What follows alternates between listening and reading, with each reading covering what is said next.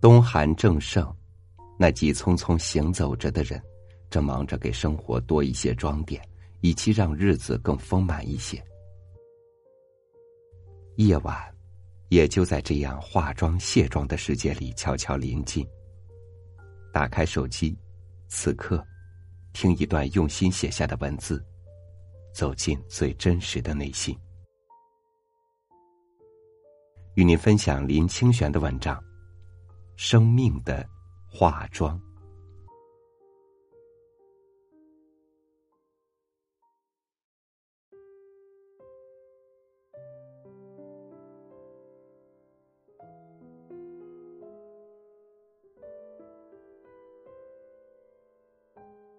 我认识一位化妆师，他是真正懂得化妆而又以化妆闻名的。对于这生活在与我完全不同领域的人，使我增添了几分好奇。因为在我的印象里，化妆再有学问，也只是在皮相上用功，实在不是有智慧的人所应追求的。因此，我实在忍不住问他。你研究化妆这么多年，到底什么样的人才算会化妆？化妆的最高境界到底是什么？对于这样的问题，这位年华已逐渐老去的化妆师露出一个深深的微笑。他说：“化妆的最高境界可以用两个字形容，就是自然。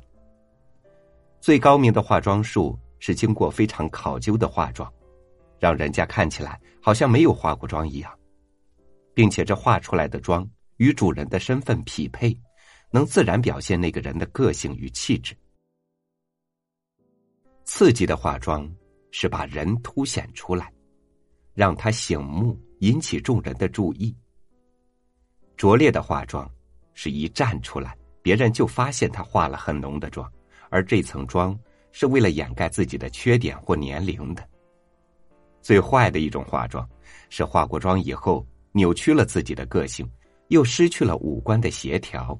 例如，小眼睛的人竟画了浓眉，大脸蛋的人竟画了白脸，阔嘴的人竟画了红唇。没有想到，化妆的最高境界竟是无妆，竟是自然。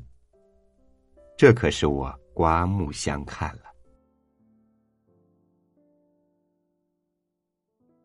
化妆师看我听得出神，继续说：“ 这不就像你们写文章一样，拙劣的文章常常是词句的堆砌，扭曲了作者的个性；好一点的文章是光芒四射，吸引了人的视线，但别人知道你是在写文章。最好的文章是作家自然的流露，他不堆砌，读的时候不觉得是在读文章，而是在读一个生命。”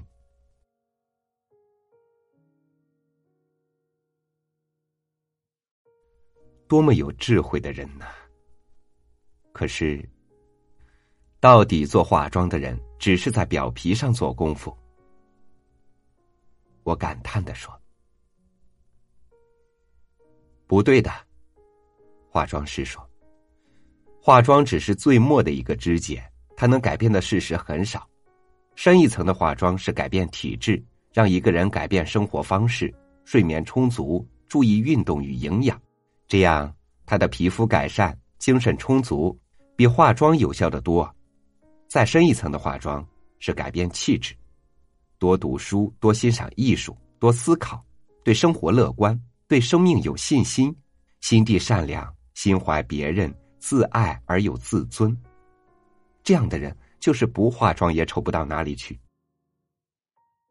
脸上的化妆只是化妆最后的一件小事。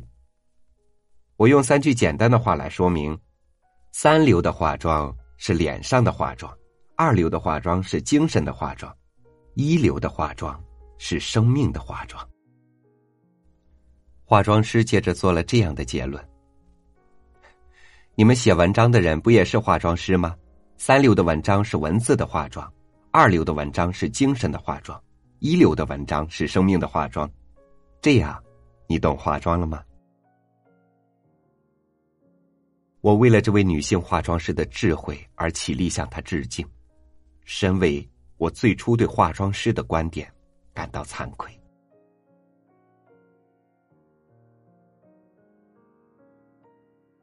告别了化妆师，回家的路上，我走在夜黑的地表，有了这样的深刻体悟：这个世界一切的表象都不是独立存在的，一定有它深刻的内在意义。那么，改变表象最好的方法，不是在表象上下功夫，一定要从内在里改革。可惜。在表象上用功的人，往往不明白这个道理。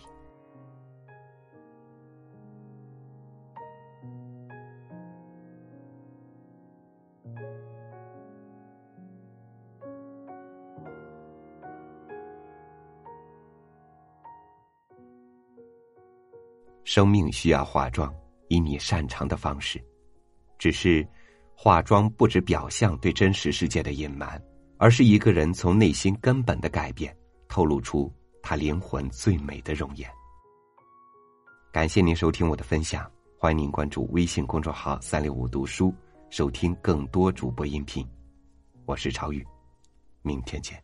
风带走一片云彩，心里那片色彩已不在。一点一声一丝悄悄的来，这空气中的影，是否能滴入你脑海？古瓦片上流盘满青